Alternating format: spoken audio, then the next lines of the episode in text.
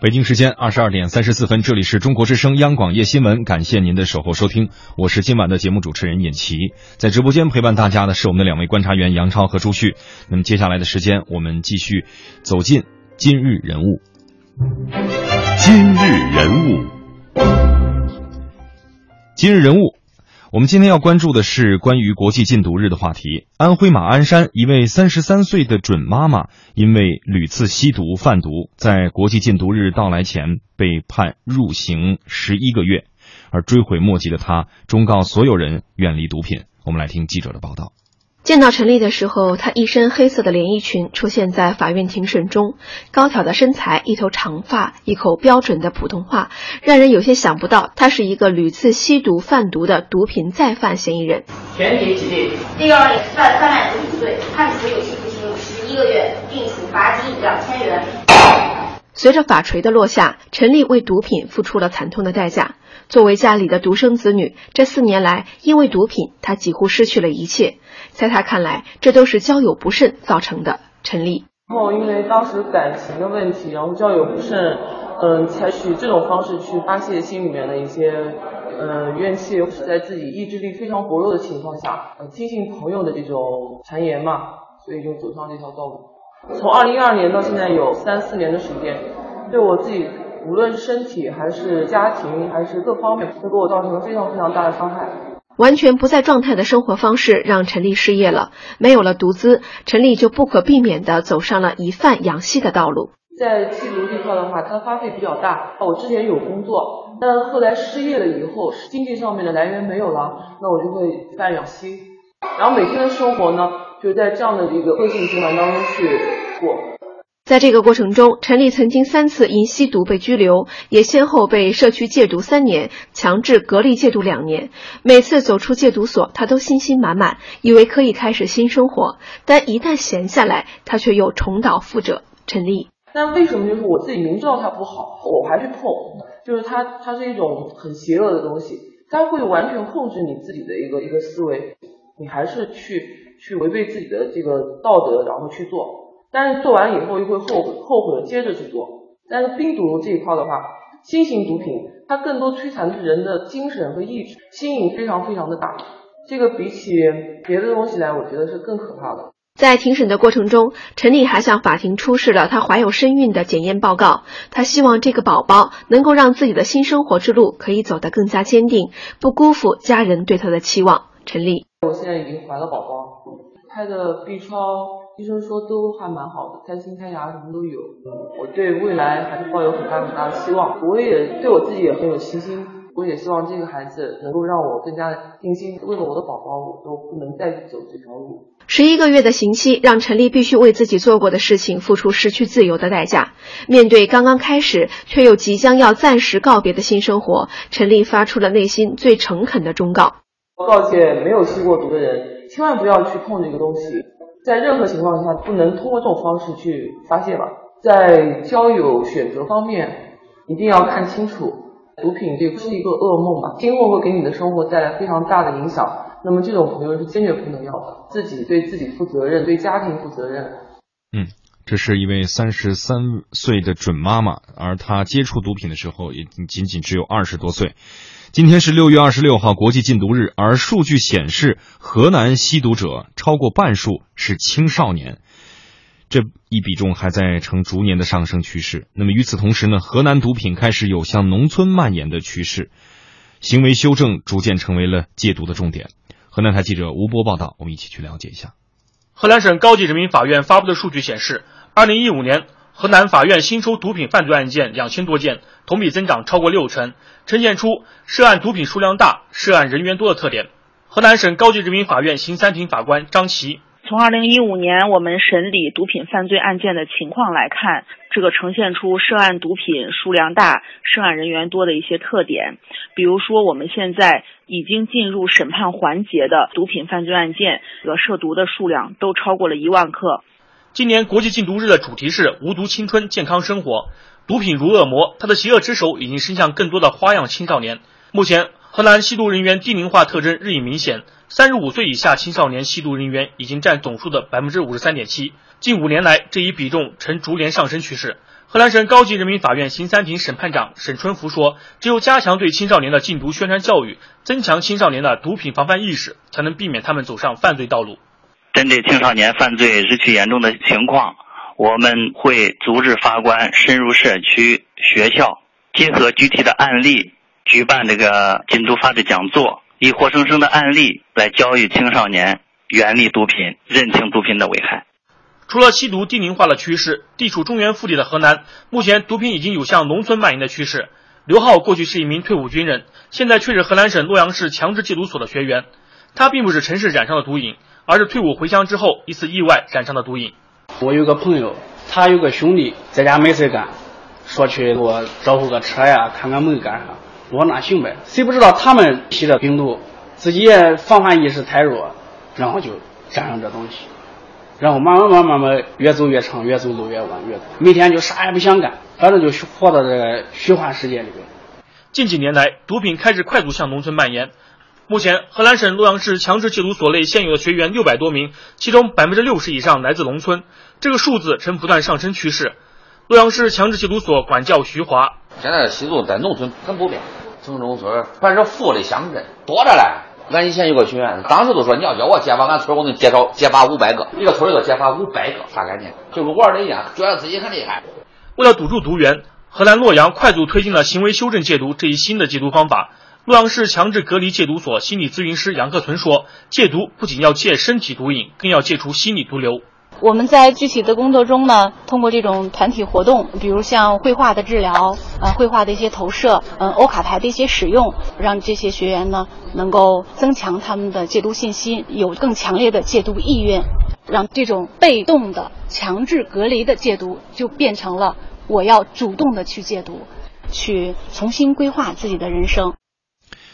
我们听到了一位三十三岁的准妈妈哈。对于自己呃吸毒啊贩毒后悔的自述，同时也跟随记者了解到了，在河南竟然有超过半数的吸毒者是青少年，而这一比重还在呈逐年上升的趋势。嗯，另外呢，我们又看到另外一个趋势，就是毒品开始向农村蔓延的趋势是越来越剧烈了。所以，呃，我们从这几个角度、这几个切片来观察，呃，关于呃禁毒和青少年吸毒的这样的一个状况，我们请出两位观察员，我们在国际禁毒日讨论这样的一个话题。朱旭老师，您觉得我们更多的应该考虑的是什么？我们应该去思考的是什么？我想在禁毒这个问题上，或许我们一直有一个比较大的。错觉，嗯，就是相当多的健康的人，相当多的在社会上，嗯，应该说离毒品比较远的人，都会有这样的一种意识，认为毒品有危害，是一件很容易建立起来的概念。这个事情不是一个很难的事情，但是每当禁毒日的时候，我们去回溯这一年的禁毒工作。不管是查缉那个毒品的呃贩卖、运输啊等等，还是呢我们看到的不时发生的关于吸毒的一些新闻或者说一些人的时候，我们会感觉到，其实毒品它给我们人类带来的这种危害和我们面临的这种毒品的形式，其实从来就没有松过，一直一直的是非常的严峻，而相当一部分。其实也是普通人当中的一部分，他们或者是务实，或者是被别人的蛊惑，或者是自己不慎掉到这个坑里头的时候，其实是非常非常的艰难的这个跋涉出来。而且它这个整个的形式的这种变化吧，无论是在毒品的品类上面，就是它的一些新型毒品，它在获得呃包括制作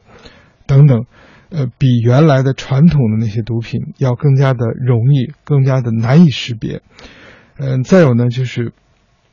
它的价格实际上也是在发生着很大的变化。那么这种就是防不胜防的这种形式，它在提醒我们所有所有的呃，你今天在远离毒品的人，是否明天你跟毒品的距离，或者说他到了你面前，你有没有感觉，你有没有认识？再有就是说，其实毒品的问题的发生，在很大的程度上，身边人去吸毒，作为这些人的身边人，有的时候并不是那么在第一时间就能够察觉出来的，嗯，或者说就能够。呃，去发现的，因此就说对身边人的关心，恰恰要从他们还没有沾染上毒品，就要去关心他们有可能面临的风险，而不是说他们已经跟毒品结识了，甚至产生了很深的关系的时候，我们再来做什么，这个就会显得更加的艰难。那么也就是说，我们未来其实。可能很长久、很长久的时间，我们必须把毒品对人类侵害的这种严重性、严峻性要不断的提高，那么这样才能使得就是更多、更多的健康的人，今天还在远离毒品的人，可以始终保持高度的警惕，包括年轻人，包括我们原来认为可能根本就消费不起毒品的，刚才提到的像农村地区。对吧？还有就是说，他那种便捷的获得、隐蔽性，其实这都需要就是说，更多更多的人参与到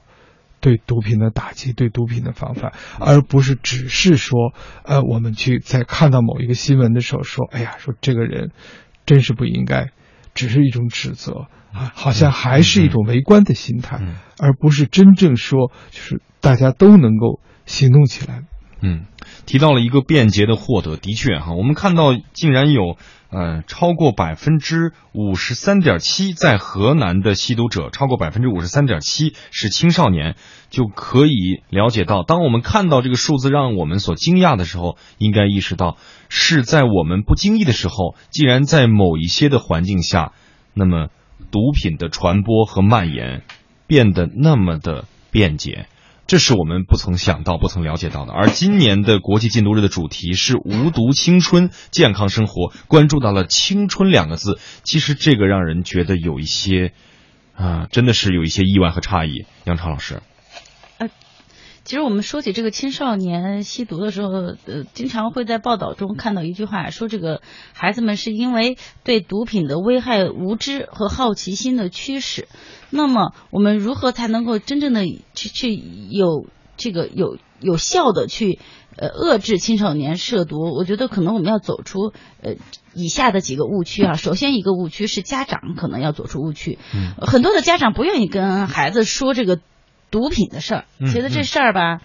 挺可怕的。而且我要不说吧，他可能也不知道，就挺好。嗯，呃，其实可能他在成人之后，他会有各种各样的途径。去知道，甚至是接触，所以我觉得不要一听到说这个毒品就自己害怕，也怕孩子去听到。呃，我觉得更多的可能是应该把这个事情索性的呃让给孩子说清楚、说明白。你甚至可以带孩子去参观一些禁毒的展览，让孩子真正知道毒品是绝对不能碰的。知道后果是什么？对，所以我觉得这是家长要走出的误区。第二就是学校要走出的误区。我觉得咱们的教育不光是说说孩子们。应该学习好啊，考几个清华北大啊什么的。我觉得可能呃呃，更多的让他去了解社会、接触社会，也是学校教育功能的一部分。所以在这个时候，我觉得学校是不是也应该把这个禁毒这个事儿，嗯，配合家长也好，或者家长配合学校也好，把这个事情跟大家说清楚。嗯，我觉得很多时候这个禁毒啊，有时候就就像我们的这个青春期性教育一样，好像似乎都有点在学校里摆不上台面，不太愿意拿出。出来说似的，